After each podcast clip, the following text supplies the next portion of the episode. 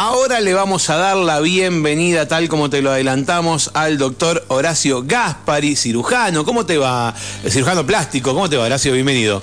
Muy bien, Mario. Gracias, gracias por, por, venir a radio. Gracias por eh, tomarte este ratito, porque bueno, un tema que por supuesto em, eh, está en boca de todo el mundo, que tiene que ver con, con la muerte de Silvina Luna. La verdad que, nos, eh, sorprendió y dolió la noticia a todo el mundo. Y ella venía luchando con, a consecuencia de, a ver cómo lo decimos, una mala intervención médica sobre su cuerpo a, raíz de, un, de, algún tipo de, operación o, no sé si, vos tenés más detalle, algo que se hizo para, para modificar o para, para mejorar su, su imagen. Eh, eh, y, terminó eh, después de muchos años, porque pasaron unos cuantos años eh, de sufrimiento, terminó con su, con su muerte. Primero, primero vamos por el lado de. ¿Tenés el detalle de lo que se hizo Silvina Luna en, su, en su momento? Según lo que se conoce, se dio a conocer, lo que se hizo fue un aumento de glúteo a través de lo que es inyección de relleno. ¿Qué relleno se usó? El metacrilato que se le dice habitualmente. Eso es como un plástico líquido que al tomar contacto con el cuerpo se endurece. Entonces genera como un efecto más duradero de lo que son los rellenos habituales como ácido hialurónico, entre otros, o grasa incluso. Y, y, ahora vos recién, por ejemplo, nombraste al ácido hialurónico. Eh, eh, em, no sé si eh, el, ácido, este ácido hialurónico se utiliza en otros lugares y en cantidades mucho más inferiores, ¿o no? Correcto, sí. Hay distintas densidades de ácido hialurónico. Sí. Habitualmente se usan en la cara, sobre todo. Pero, eh, ¿qué pasa? El metacrilato en sí está autorizado en una dosis mucho menor a la que se usó para los glúteos. Generalmente viene comercializado en jeringas de un mililitro, ¿sí? Habitualmente se puede usar para, por ejemplo, rinomodelación, o sea, retocar la nariz y dejar un efecto duradero. Pero estamos hablando de, un mililitro. claro, un mililitro. Pensemos que para rellenar un glúteo, por lo menos para cada glúteo, el derecho y el izquierdo, necesitamos para lograr un efecto visible alrededor de 100 mililitros de lo que se ponga. Claro, claro. Sea grasa, sea ácido hialurónico, lo que vos quieras poner, un implante, habitualmente también se usan implantes. Un implante hablamos como si fuera una silicona de pecho, pero se pone en la cola, en un glúteo. tal cual. En este caso, para generar ese eh, volumen que se necesita, eh, por lo que tengo entendido, se usó metacrilato mezclado con grasa de silvina luna. O sea que en volúmenes mucho mayores a los permitidos. Claro. Entonces, ahí está el problema. Cuando se usan ese tipo de plásticos en grandes volúmenes, el cuerpo no llega a, no llegan a ser biocompatibles, entonces se empiezan a generar muchos fenómenos inflamatorios. se, generan como granulomas, ¿sí? como eh, procesos quísticos inflamatorios que, nos, que no llegan a compatibilizar con el metabolismo del cuerpo. Entonces, esos procesos crónicos inflamatorios son los que después ya sea por el mismo proceso inflamatorio o por migración, por, porque se va ese producto hacia la sangre o hacia otros tejidos, genera daño. Y ahí es donde deviene la insuficiencia renal que tenía Silvina Luna. O sea, eh, mira, justo, justo está ahí en la tele eh, hablando sobre, sobre los resultados de, la, de la autopsia. Eh, mm, eh. Aquel lo ponemos acá. Sí.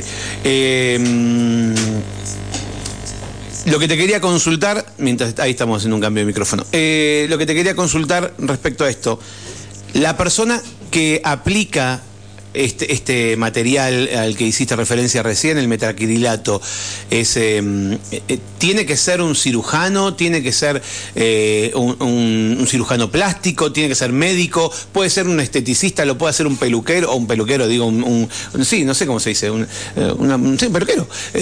¿Quién puede colocar en un cuerpo eso?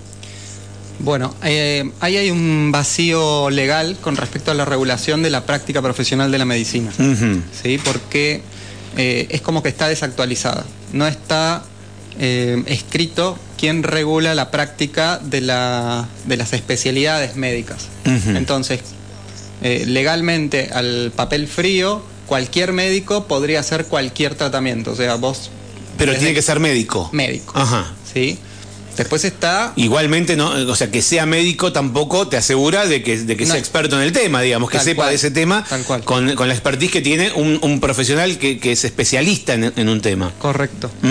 Y después está el otro gris que tenemos en Argentina, es que a veces las empresas farmacéuticas venden sin tanta regulación. Entonces, por ahí un ácido hialurónico se lo venden a justamente basados en esta en este gris legal a cualquier tipo de médico. Por eso también se da lo que es el, intrusismo, ¿no?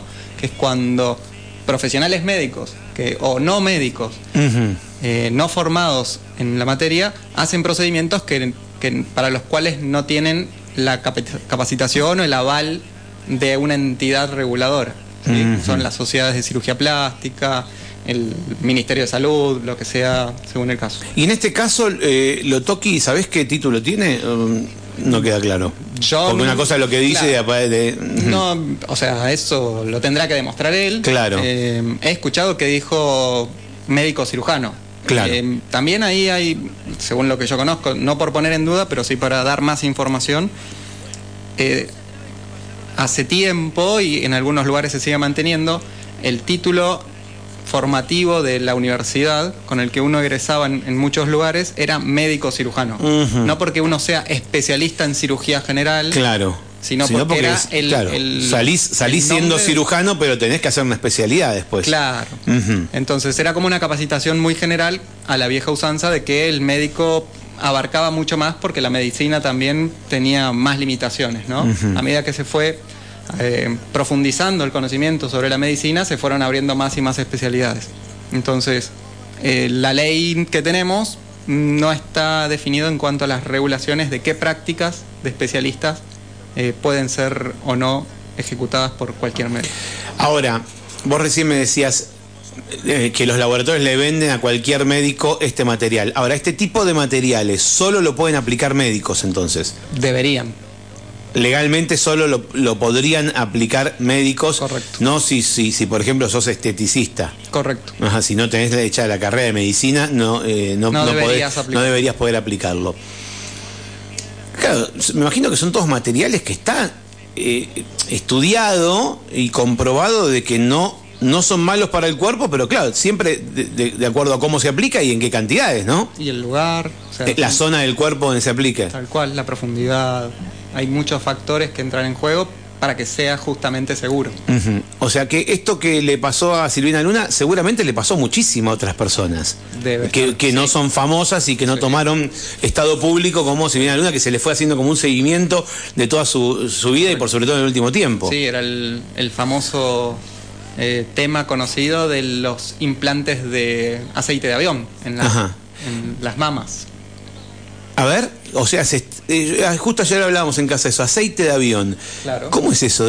¿A quién se le ocurre meter aceite de avión adentro de un cuerpo? No sé, la, historia de, de, dónde De cómo surge no, tenés ni idea, pero, sabés que existió. claro, porque ¿qué pasa? Esos pacientes después surgió mucho con, el tema de los travestis, que necesitaban aumentar el volumen de las mamas. claro. que necesitaban tener más mamas y no accedían a los costos de un implante. Claro. Entonces, no sé cómo. Salió como un mercado paralelo de, implantes a través de este material. aceite de avión, así. Sí. Aceite de avión. escucha. ¿Qué pasa? Después esos pacientes pasan, por ahí pasan tres meses y, no, eh, gozan de los beneficios del aumento. Sí. Pero empieza a pasar más tiempo que el cuerpo empieza a interaccionar con, con el producto. Sí. Y empiezan a ir a los hospitales con serios problemas de piel, de músculo, de todo el daño que empieza a generar el químico adentro del cuerpo. Entonces ahí es donde se empieza a conocer la práctica por las complicaciones. Claro, ahí se empezó a conocer. Ahora, las prácticas se, se hacían en, em, en lugares clandestinos. Seguramente. Ajá. Sí, sí, sí porque supuestamente cambiando, o sea, volviendo a Lotoki no tenía una clínica clandestina, o sea, tenía un lugar eh, supuestamente a la vista, no era, un, no era una cueva. Eh. Correcto. Bien, ¿Y, eso se, pudo erradicar, lo del aceite de avión? Em, Ahí tendría que. Yo perdí contacto con los hospitales públicos donde llega sí, la mayoría. Donde llega la gente con, los problemas, claro. Pero hasta hace 5 o 10 años seguían apareciendo casos. Entonces eso se publica, se publica en los congresos, entonces uno lo ve. O sea, conoce, conoce lo, que sí y lo que no.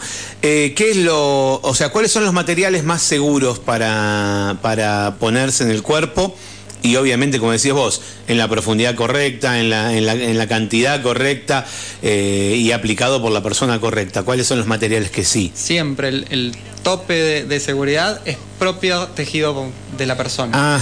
o sea, se saca de un lado y se pone en otro. Correcto. Lo más habitual es usar la grasa. Uno se puede sacar grasa del abdomen, de los muslos, de las caderas y aplicar, por ejemplo, en los glúteos, en las mamas, en la cara. Ahora, pero la grasa no se, mm, no se ¿No se te va de pronto haciendo ejercicio? Sí. Ah. Pero vos es como la panza. Ajá. ¿Sí?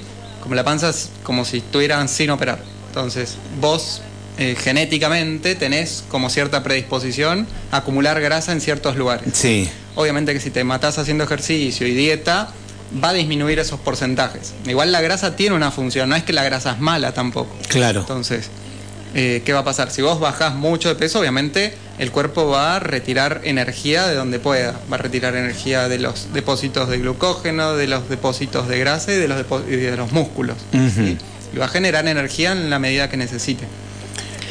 Trasladar esa grasa que está en estado de reserva de un lugar a otro se comporta como un injerto. Entonces, la grasa que estaba en un lugar va a pasar a estar en otro lugar cumpliendo la misma función. Y, por otro lado, no hay ningún tipo de rechazo porque es tuyo. Correcto. O sea, el cuerpo no, no tiene ningún tipo de rechazo. Por eso decís que eso es lo mejor que hay para mover dentro del cuerpo, grasa de un lugar a otro. Correcto. ¿Y de dónde se saca más grasa para poner en otro lado? De donde haya, de donde pero de las zonas más nobles son el abdomen, las caderas y los muslos. Ajá, bien y de ahí podés trasplantar grasa, o sea, trasplantar se dice, eh, grasa a otra parte del cuerpo y darle formita, formita de redondita de glúteo, digamos, como para, para, bien, y eso es habitual. Sí, súper habitual. Y, eso también es tanto estético como reparador. Yo tuve una paciente que en su juventud, en, su niñez, había recibido múltiples inyecciones. Eh, por una patología, no importa cuál. Sí. Y había tenido muchas secuelas en el glúteo, como depresiones, pozos, ¿sí? a consecuencia de las múltiples inyecciones que había tenido. Y el tratamiento fue justamente trasladarle grasa, porque había perdido totalmente el, colchoncito de grasa en los subglúteos, y además tenía un relieve súper inestético. Claro. Le trasladé la grasa del abdomen hacia la grasa de los glúteos. Entonces, eso le mejoró el 90% de su Mira, Y vos lo, o sea, lo, lo, moldeás de alguna manera, lo trabajás eh, eh, como, un artista, de alguna forma. Sí, en cierta eh, medida. Como esculpiéndolo de alguna manera. y, y, si no fuera natural como la grasa, ¿qué otros elementos? Después están los implantes de silicona. Silicona, pero la silicona es algo, es un objeto. Es un objeto extraño. Eh, es extraño, pero es un objeto, digamos, ¿no? que no se mezcla con lo otro porque está sellado, está cerrado en una, cápsula. Exactamente. Y sobre, sobre eso, el cuerpo trabaja y genera otra cápsula, una cápsula biológica. Claro. Que se le llama, eh, bueno, cápsula se Sí, sí, sí. Este, que es como una cicatriz que forma el cuerpo alrededor del implante para aislarlo del cuerpo, porque ese es un objeto extraño que no interacciona con el cuerpo. Cuando incorporas un objeto extraño dentro del cuerpo, ¿tenés que tomar algún remedio para que lo acepte, para que no lo rechace o no? No, este tipo de... Ese tipo de objetos no. Ajá. Sí, por ejemplo, hay que tomarlo en el caso de los trasplantes de una persona a otra. En un órgano, los órganos, sí, los inmunosupresores. Exacto. bien. Pero por eso le preguntaba, pero cuando vos te pones una, silicona en el cuerpo, no, no, requiere. No requiere. No requiere de eso. Em, eh, eh, para que vamos, ah, estamos hablando de la silicona ahora, o sea, el, el, ¿cómo dijiste? Implante. implante. El implante. ¿Puede fallar el implante? Puede. Ahí sí. Ah, sí. Sí, vienen con garantía. Sí. Por eso vienen con garantía, porque hay una tasa de, fallo. De, Debe ser mínima, pero puede fallar. Tal cual. A veces hay roturas en los implantes, que se abre esa cápsula que viene ya preformada. A veces hay reacciones excesivas del cuerpo contra ese implante. ¿sí? No es 100% eh, previsible cuál va a ser el resultado. Ahora, una cosa es que se rompa, ahí sí lo cubre la garantía, pero si tu cuerpo no se lo banca, también lo cubre la garantía, no. Sí? sí, hay ahora en, los implantes nuevos sí, hay una garantía que cubre la reacción esa inflamatoria excesiva. Y cuando alguien se hace un implante, ¿cada cuánto se controla eso? Todos los años. Ajá, pero apenas se termina de hacer, ¿tiene un control más exhaustivo? Sí, claro. Sí, sí. Es que es un posoperatorio inmediato, entonces por lo menos yo lo controlo las 48 horas, a la semana, a la otra semana, al mes. Y después una vez por año, un control una vez por año. Una vez por año, sí. Bien. Bueno, después de la silicona, ¿qué otro elemento se pone en el cuerpo? Tal vez no en la cola, sino en alguna otra parte, me nombraste el ácido hialurónico. Han habido modas de colocar solución fisiológica. Ajá. Sí, es como... Pero eso se absorbe enseguida, ¿o no? Se absorbe enseguida. ¿eh? pero ¿qué debe ser? ¿Para algo momentáneo? ¿Para, un ratito? Una fiesta? Un, evento? Así se ha, usado. Se inyectaban... Se eh, inyectaban solución fisiológica, por ejemplo, en las mamas. Sí. Y entonces lograban aumentar transitoriamente el volumen justamente para algún evento. Una duración de 6, 8, 12 horas. ¿Y el Botox? Botox es una toxina de una bacteria que se ha em, purificado de manera tal de generar el bloqueo muscular en, en, la, en la zona donde uno la aplica. Entonces, ¿qué es lo que sucede? Uno cuando gesticula genera arrugas de expresión, pero no todas las arrugas que uno genera son lindas, digamos, a la vista. Entonces lo que uno hace es bloquear selectivamente porciones de esos músculos para relajar esos músculos y que la piel que se ha acostumbrado a cierto tono muscular que genera arruga se relaje y pueda distender esa piel y a veces borrar la arruga. ¿Y qué duración tiene la vida del Botox en el cuerpo? Habitualmente entre 4 y 6 meses. Ah, dura bastante. Pero lo que haces es paralizar el músculo. Correcto. O sea, lo anulás, lo dormís. Sí, generas una reacción irreversible en la placa neuromuscular, se une el Botox a, una, a la última fibrita del, nervio, ¿sí? y ese nervio como queda neutralizado. Mm. Después el cuerpo, en ese tiempo de 4 a 6 meses, genera nuevas terminales nerviosas que van a activar ese, ese músculo. Pero es el mismo, o sea, el músculo ese se despierta de alguna manera. Tal cual, se va despertando progresivamente. Ah, he, visto muchas veces que hay como unos hilos que tiran para atrás la cara y la, estiran. ¿Existe eso, pero permanente? O sea, algún tipo de operación que, que, estire la cara para atrás, no sé cómo explicarlo, ¿no? Con decirle a la señora, agárrese del cuero cabelludo arriba de las orejas y tire para atrás y como que se alisa la cara. Yo lo vi con hilos, que se pegan unos elementos transparentes y eso tira para atrás. ¿Existe algo quirúrgico? Claro, sí, eso es el lifting facial. Ajá. ¿sí? Se reposicionan los tejidos y se sacan los excedentes por... Claro, porque hay un excedente, si no tendrías un moño atrás de la cabeza, ¿no? Correcto. O sea, se, se, acomoda hacia atrás, obviamente estéticamente dejándolo bien el, digamos que la orientación directa, eh, la orientación correcta del lifting no es hacia atrás, sino es en sentido oblicuo hacia arriba. Es un sentido ascendente. Claro. sí, sí, está bien. Uno dice hacia atrás, pero sí, sí, está perfecto. O sea que te quedaría eh, no a la altura de la nuca, sino a la altura del rodete, digamos, el todo, el, todo el moño ese de, sobrante. Y eso se va, se va sacando. Eso, el sobrante se, sí, es un excedente mínimo, sí, el, el, principal objetivo de la cirugía no es sacar, sino reposicionar. Sí, pero ahora, si vos eso lo haces, ¿se puede hacer, se hace varias veces? ¿Hay gente que se lo hace cada tantos años? Se puede, se podría llegar a hacer cada 5, 10 años, pero, si vos lo más o menos la duración serían entre 10 y 15 años. Cuando vos estirás hacia ese sector que vos decís, la piel que queda tensa, ¿no empieza también a, porque es elástica la piel, a, ablandarse con el correr del tiempo, a, volver a estirarse a... Mm, no, La, piel generalmente se vuelve a suturar sin tensión. No es que queda... Ah, no queda tirante, digamos. Sí. Correcto. Y después, con el correr del tiempo, sigue envejeciendo. Envejeciendo. Entonces, mm, no hay un efecto nocivo por quitar el excedente y colocarlo en, la nueva posición. Sí es eh, quitar justamente quitar el excedente y, y alisar esa piel que quedó redundante para dar un efecto estético mucho más lindo. Eh, en muchos casos, porque siempre hablamos de la estética y, parece que estuviera mal hablar de estética y cada uno elige como quiere ser. Sí es cierto que hay, em, hay muchos modelos que, y hay un bombardeo de, cuestiones em, de, ¿cómo se dice?, de estereotipos, de, estéticos, que, el bombardeo a veces confunde, pero uno tiene todo el derecho a elegir qué, hacer con su cuerpo, en sentido siempre y cuando sea con, los cuidados y dentro de, los, de los caminos legales, ¿no? Y con profesionales. ¿Qué tan peligroso es hacerse? Porque hay mucha gente que dice, no, yo por una cuestión estética no me meto en un quirófano ni en pedo. O sea, como una decisión. Yo no me someto a una anestesia o a, meterme dentro de un quirófano por cuestión estética, pero me imagino, pues, hay gente que también tiene miedo de subirse a un avión. Quiero decir, ¿Qué tan peligroso es hacerse una cirugía estética comparado con otra cirugía, con una cuestión de apéndice, con una, con una no sé, alguna otra cirugía de, de otra cosa? Y es totalmente mucho más segura una cirugía estética que una cirugía de urgencia por una enfermedad.